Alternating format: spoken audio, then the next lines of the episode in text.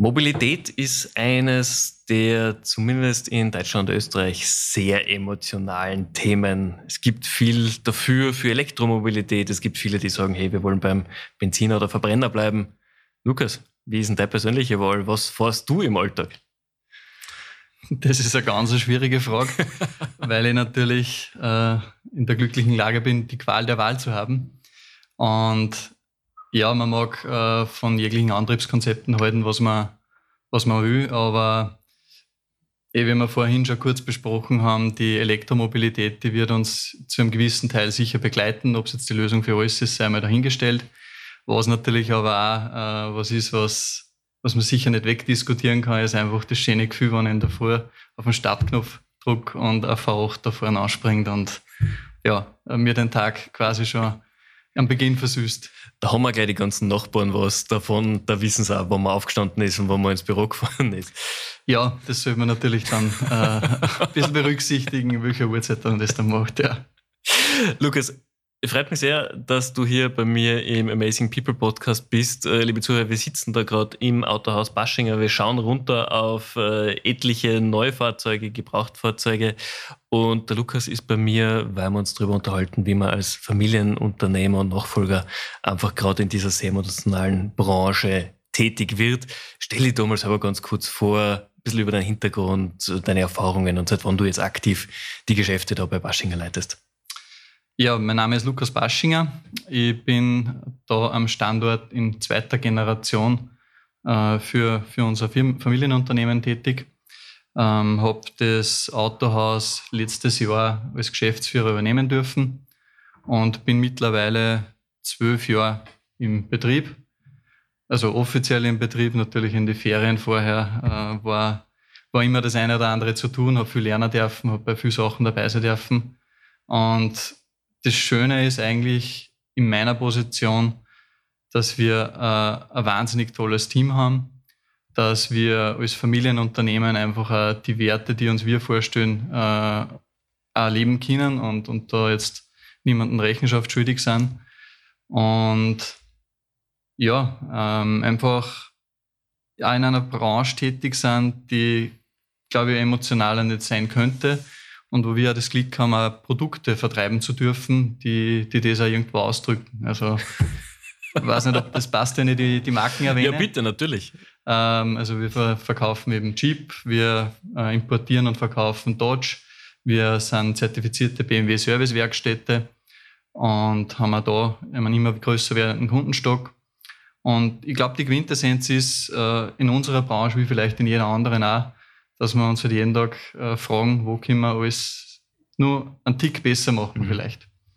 Und bevor ich es vergesse, ich möchte mir an dieser Stelle auch noch sehr herzlich bedanken, dass ich da dabei sein darf bei dieser Folge des Amazing People Podcast. Äh, wie ich mir so im Vorfeld angeschaut habe, wer da schon alle gesprochen hat und, und wer ja da einfach auch was aus dem Leben erzählt hat, ähm, habe ich gedacht, boah, passt du da überhaupt rein? Äh, so lange bist du noch gar nicht dabei. Und echt beeindruckend, was, was du da auf die Beine gestellt hast. Herzlichen Dank.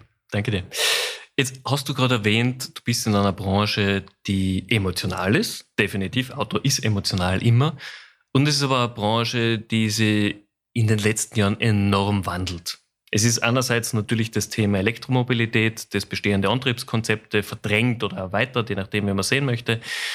Ähm, es ist aber genauso das Thema, viele Hersteller gehen in den Direktvertrieb, wollen direkt ihre Produkte verkaufen und wir haben äh, momentan wirtschaftliche Rahmenbedingungen, wo man viele Autohändler einfach stöhnen hört, dass man sagt, es sind Autos teurer geworden, es ist Verfügbarkeit schlechter geworden. Wie ist es bei euch? Ihr, ihr seid ein Unternehmen, das ja einen guten Namen gemacht hat. Ihr seid sehr nah am Kunden dran. Wie war das für euch seit den letzten Monaten seit Covid?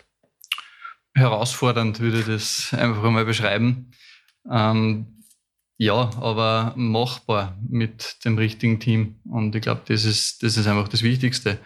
Äh, wir haben wahrscheinlich in den letzten drei Jahren einen Wandel erleben dürfen, der in der Autobranche die letzten 20 oder 30 Jahre nicht passiert ist. Mhm. Und sind auch mittendrin. Also auch bei uns startet jetzt zum Beispiel mit 1. September das Retailer-Modell bei Jeep.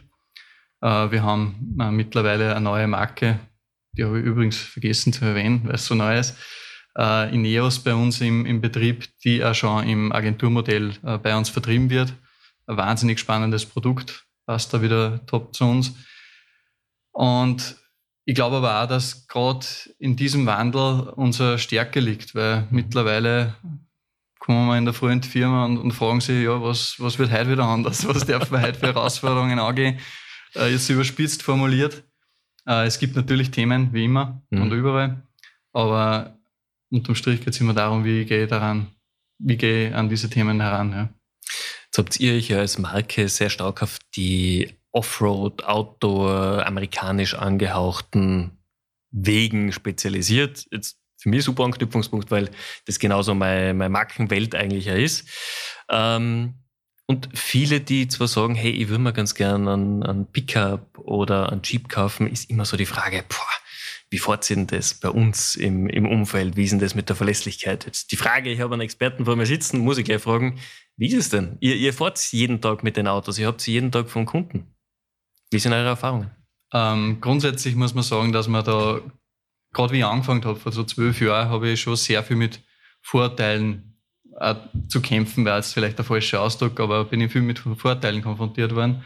Und Tatsache ist aber, dass ich jetzt den, das amerikanische Auto tendenziell als vielleicht ein bisschen einfacher gebaut beschreiben würde, aber dafür halt äh, in vielen Sachen nicht so komplex und dadurch nicht so anfällig. Und beim Amerikaner kaufst du halt immer ein Stück Lebensgefühl mit. Und das ist da ja irgendwo das Schöne. Und ja, man jetzt mittlerweile muss man sagen, die Marken wie Jeep jetzt da gegen einen multinationale Konzerne auf. Äh, du hast viel, was, was natürlich ähm, aus dem Baukasten auch kommt. Also bei Schalter. Jeep schafft es Gott sei Dank äh, immer noch gut, die DNA zu erhalten. Aber unterm Strich, wie heißt es schön, kochen alle mit Wasser. Und ja, da ist es einfach schön, wenn man dann ein emotionales Produkt auch noch noch hat und, und vertreiben darf. Ja. Bin ich voll und ganz bei dir. Und, und das sage ich jetzt wieder besseren Wissens. Ich fahre leider, glaube ich, aktuell das unemotionalste Auto, das man sich in Europa vorstellen kann. Das ist ein Opel Astra K äh, in, ich sage mal, braun, grau, keine Ahnung, was die Farbe eigentlich ist. Äh, wirklich katastrophales Auto. Und ich habe es nur, weil es ein Mitarbeiter von mir früher als Firmenauto gehabt hat und es zu gut ist, dass ich es hergib. Aber Emotion ist genau das, was für mich beim Autofahren wahnsinnig wichtig ist. Und jeden Tag in der Früh denke ich mir, hm, super. Und eigentlich ist es für mich als jemand, der viel im Auto sitzt, wo ich mir denke, eigentlich müsste in der Früh rausgehen und sagen, geil, ich kann mein Auto starten, ich kann aus der Garage fahren, ich habe einen guten Tag. Wie ist für euch oder für dich als, als Autofamilie dieses Thema Emotion? Ihr habt es natürlich in den Produkten, ihr habt es ja im Team ganz genauso. Wir haben ein paar wunderbare Erfahrungen schon mit einigen Teammitarbeitern von euch her gemacht, äh, aus der privaten Seite raus. Wie, wie, transformierst du von den Marken diese Leidenschaft auch in, in dein Team eine? Äh, machen wir eigentlich mit, mit Mitarbeiter-Events, kann mhm. man sagen. Also wir haben zum Beispiel ähm, glaube im April war das, äh, wieder ein Event gehabt, wo, wo halt ein Fixpunkt bei jedem dieser Events ist, dass wir mit dem Jeep im Gelände äh, halt eine, eine kleine Challenge äh, machen.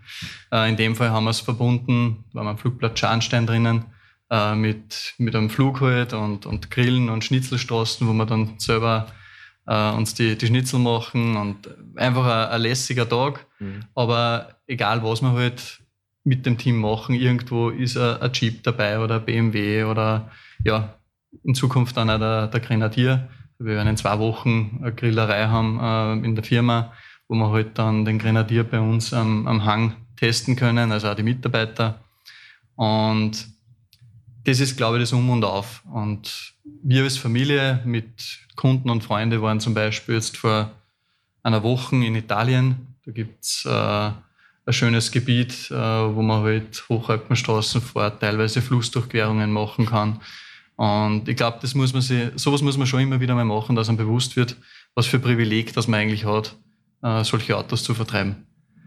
Und wenn ich vielleicht nur kurz einhaken darf. Bitte. Äh, den Moment in der Früh, wo du dem einsteigst und dann eine Freude hast, da kommt man halt noch was tun damit du dann in Zukunft öfter hast. ich, ich glaube, da werden wir uns noch im Podcast nochmal in Ruhe dazu unterhalten. Für mich ein großes Thema ist einfach persönlich Weiterbildung, da komme ich auch bei dir persönlich noch dazu, aber ich würde jetzt ganz gerne nochmal fragen, wir haben gesagt, die Automobilbranche verändert sich, die Technologie verändert sich, es kommt E-Mobilität, es kommen Hybridfahrzeuge, es kommt immer mehr Technologie in die Fahrzeuge herein. Wie schaut ihr, dass ihr als Team, eure Techniker, eure Werkstatt, ihr selber up to date bleibt, was sie gerade tut? Weil man muss ja dazu sagen, manche Sachen sind Trends, die halt für zwei, drei Modelljahre drin sind und wieder rauskommen, aber viele Dinge bleiben halt bestehen. Wie bleibt ihr up to date? Ja, grundsätzlich hat man natürlich als äh, Markenbetrieb äh, diverse Schulungsprogramme von den jeweiligen Marken. Aber ich habe so das Gefühl, das ist meine persönliche Meinung, dass das halt alles nichts bringt, wenn, wenn das Team nicht gewillt ist, äh, ständig an sich zu arbeiten und besser zu werden.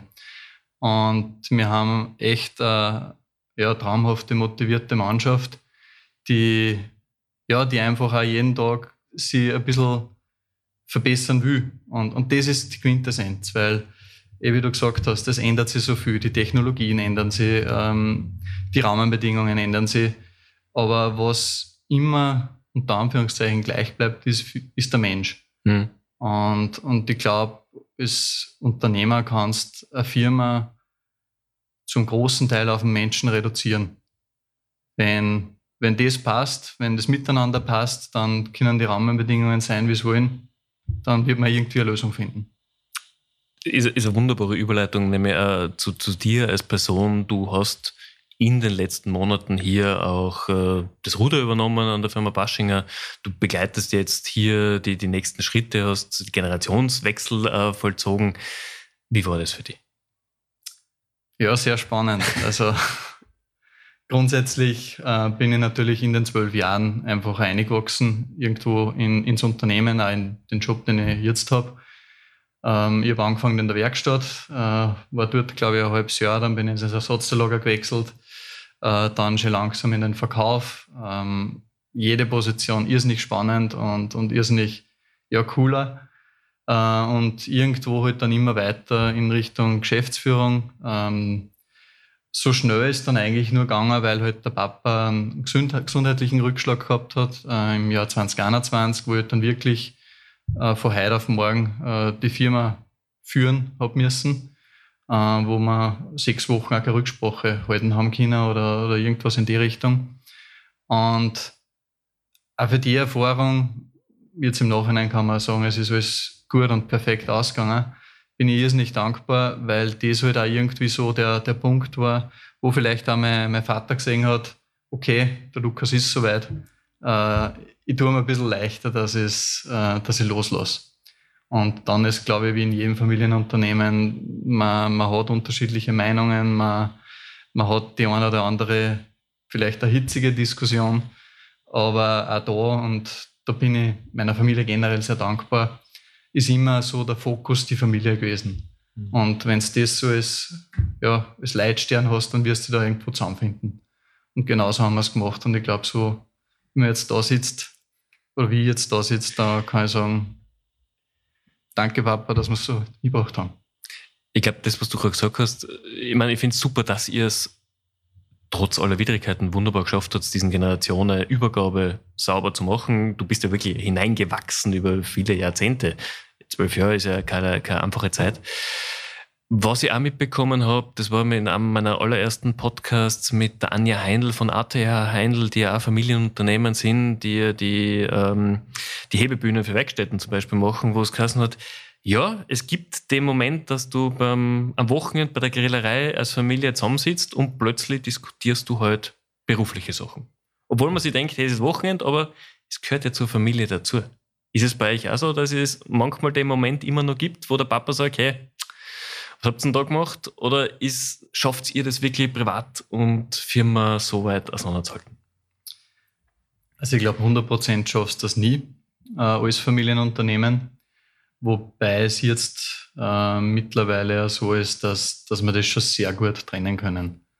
Und spielt damit eine, weil halt der Papa aktiv äh, jetzt im, im Automobilbereich nicht mehr so viel äh, macht, ähm, was da sicher hilft.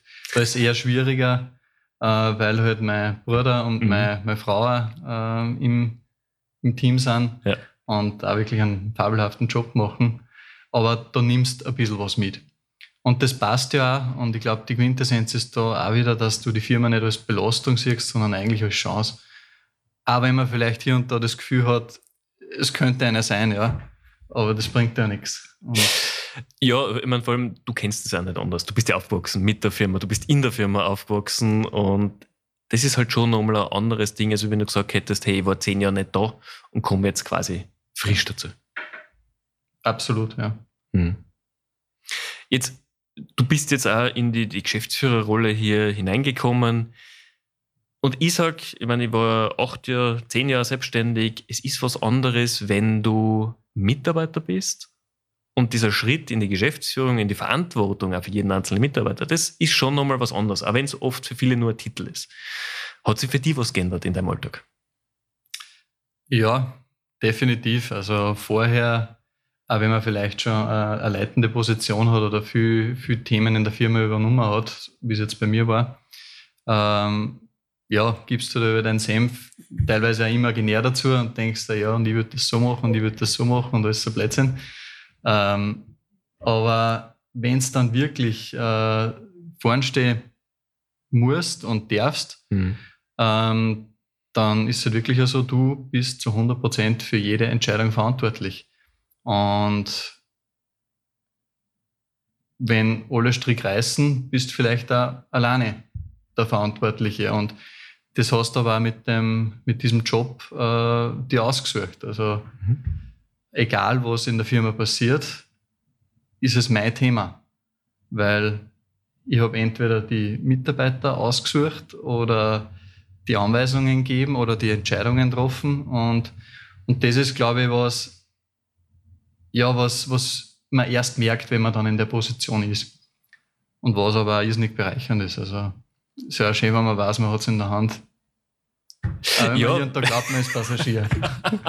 ja, bin ja eh ganz bei dir. Ähm, jetzt, die, die, Frage habe ich mir nicht aufgeschrieben, aber die, die muss ich jetzt stellen, weil die, die für mich immer eine sehr relevante ist, wenn ich mit anderen Geschäftsführern rede. Wie ist es denn bei dir ganz persönlich, wenn du sagst, ich habe eine Entscheidung getroffen und da kommst nach ein paar Tagen drauf, war die falsche? Wie, wie gehst du damit um? Ich muss es korrigieren. Ähm, mir wäre jetzt ja, kleinere Entscheidungen hast, hast immer wieder. Ich habe jetzt Gott sei Dank noch keine getroffen, wo mir jetzt bewusst wäre, das war ein voller Topfen und, und da muss ich jetzt zurückrudern. Aber bei den kleineren Entscheidungen oder generell, also mein Ziel war, dass es dann für, wenn mir das einmal passiert, und das wird mir ziemlich sicher passieren, äh, auch bei einer großen, dann werde ich die Verantwortung übernehmen, sage ich, hey, äh, habe ich so entschieden, war falsch, korrigieren wir und weiter geht's. Ja, ich glaube, das ist ein gut. Und das, was du sagst, man muss halt auch als Geschäftsführer dazu stehen, weil das ist die Vorbildfunktion für die Mitarbeiter, ja. dass eben Fehler nicht unter den Tisch gehört werden, sondern Fehler passieren. Wir sind alle Menschen. Jedem kann da was passieren.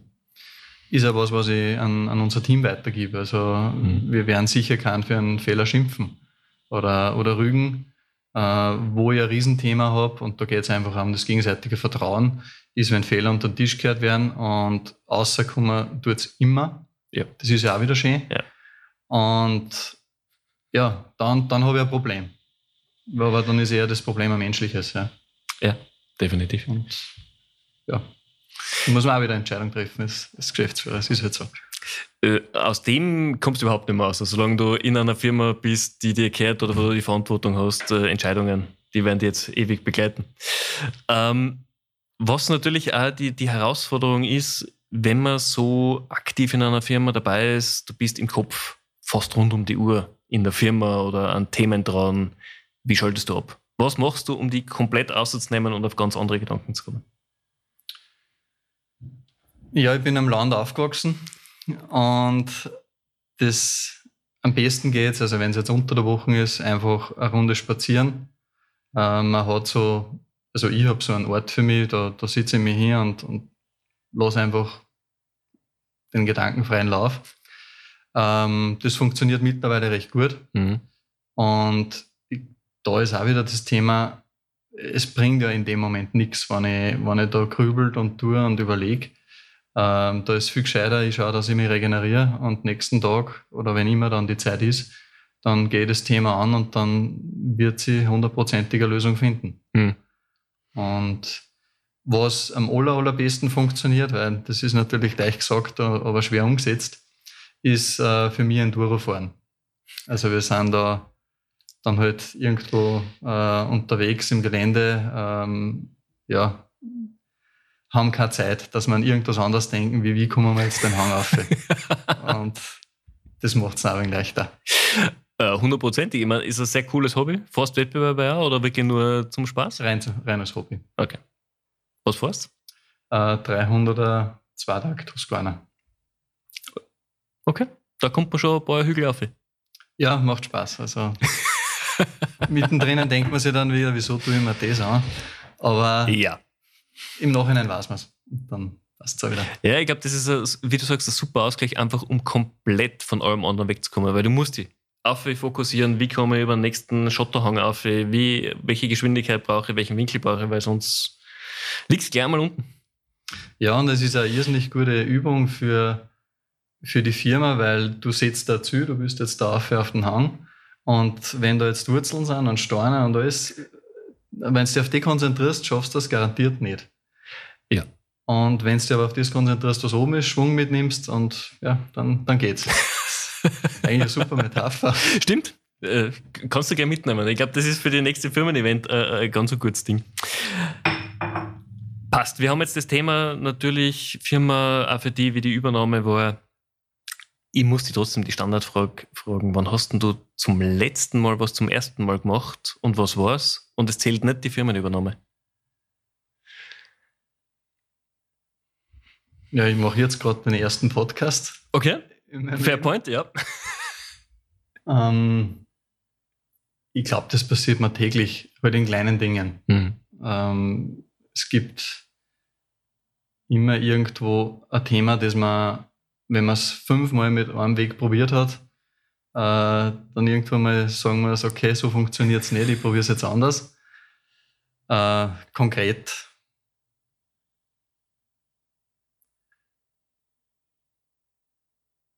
Ja, äh, haben wir zum Beispiel jetzt äh, beschlossen, die Wochen. Aber solche Entscheidungen, die passieren eigentlich immer aus dem Team aus, mhm. wo wir einfach sagen, wie können wir in Verkauf jetzt in Zeiten, wo halt doch die Zinsen hoch sind und, und wir ja hochemotionale Autos haben, die aber teilweise halt auch einen hohen Preispunkt haben. Mhm. Wie können wir das attraktiver machen? Und jetzt haben wir beschlossen, dass wir halt bis Mitte äh, September die Drittelfinanzierung kostenlos anbieten. Mhm. Und mal schauen. Das war auch so, so ein First, weil Finanzierung war immer so äh, die, die Kostenkern im Kunden. Und jetzt probieren wir es halt einmal anders und schauen, schauen wie, das, wie das läuft. Ja. ja bin ich gespannt. Ich glaube, es ist sicherlich etwas, was, was gut ankommen wird. Wenn du bei Jeopardy mitmachen würdest, was wäre so Fun Fact, den du warst, wo du eine Kategorie dominieren würdest? Ich muss sagen, Jeopardy habe ich nicht kennt bis zum Fragebogen. Okay. Spannenderweise höre ich das immer mehr. Also ich glaube, ich bin in einem Alterssektor, wo man das noch kennt, aber ja.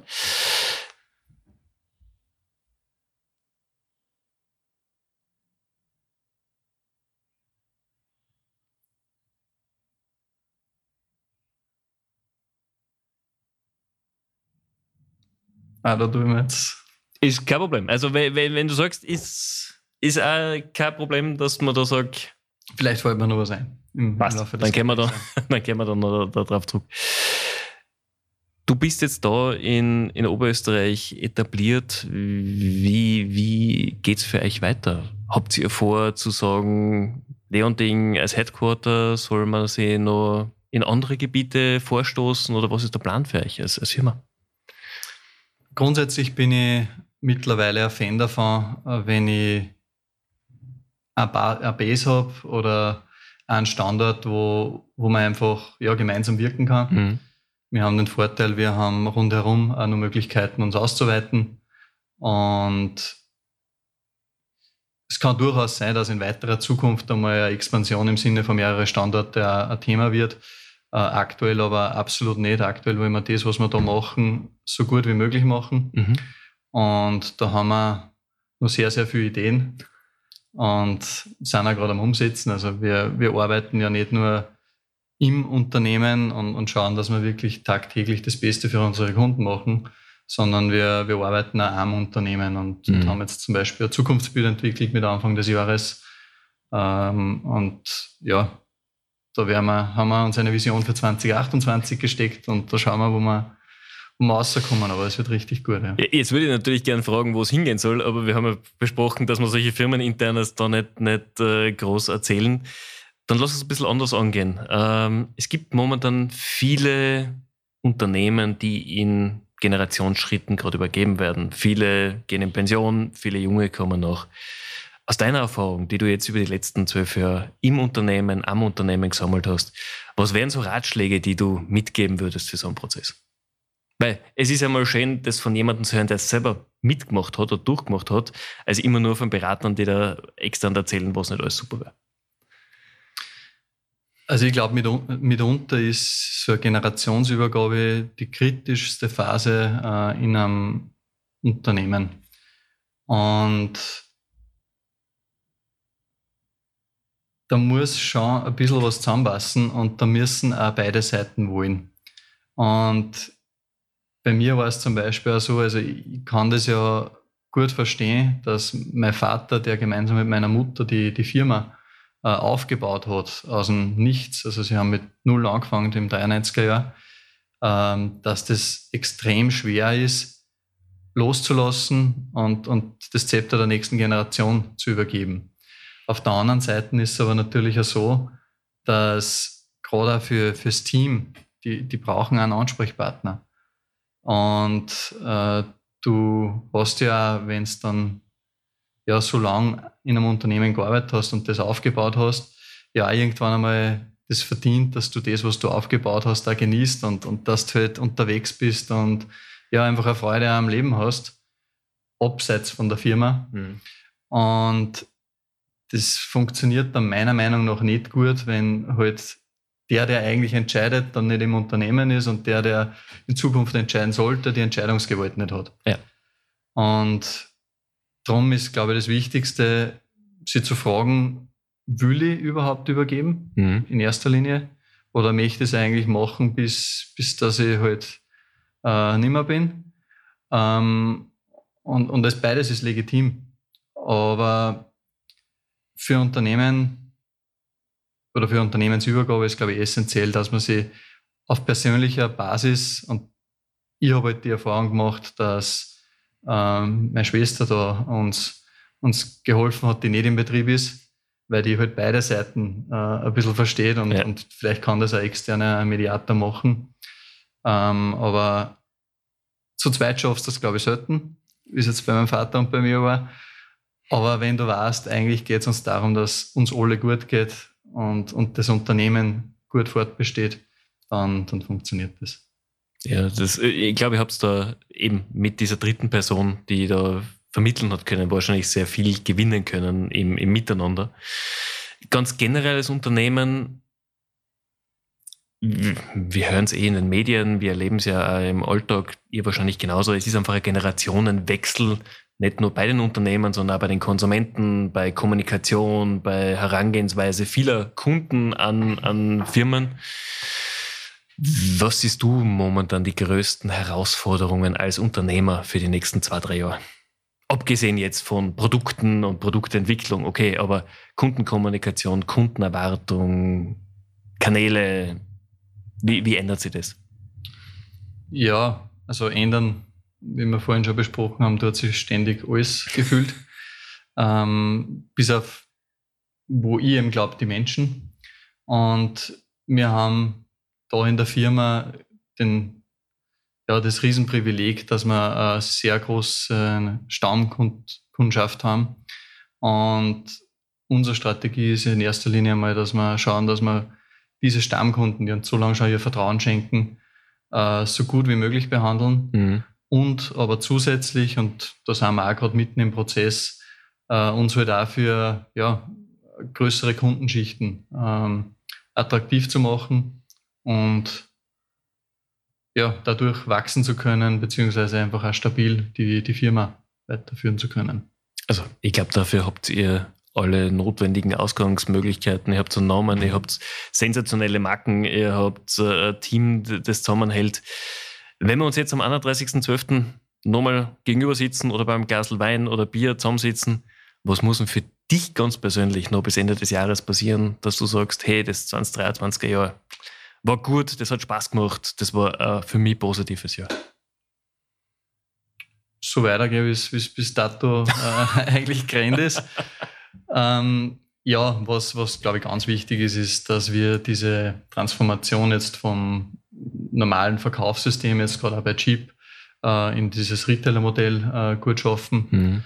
dass wir hängt ja dann auch die ganze After-Sales-Thematik dran mit Teile-Lieferungen etc., dass das einfach äh, gut läuft, mhm. dass wir super Firmen-Events haben, dass wir ja für unsere Kunden einfach das Feedback kriegen, dass das passt, was wir machen und dass man also was nur, was wichtig und gut war, dass das richtig gut ist, ist, dass wir einfach diese neuen Kanäle authentisch spielen und, und dadurch auch uns ja weiterentwickeln und, und besser werden. Ich glaube, mit dem Thema Authentizität habt ihr kein Problem, weil ihr, ihr seid echt, man, man, man, kauft euch das ab, was ihr tatsächlich ausstrahlt und ich glaube, das macht ihr jetzt schon wahnsinnig gut. Ich halte euch die Daumen, dass das bis Ende des Jahres genauso weitergeht. Lukas, vielen herzlichen Dank für die Inputs. Hat mega viel Spaß gemacht. Äh, ja, und ich kann jeden nur einladen, der in der Nähe von Leonding da ist und ihr Interesse an amerikanischen Wegen habt. Schaut beim Baschinger vorbei. Äh, ist auf jeden Fall sehr empfehlenswert. Herzlichen Dank. Herzlichen Dank.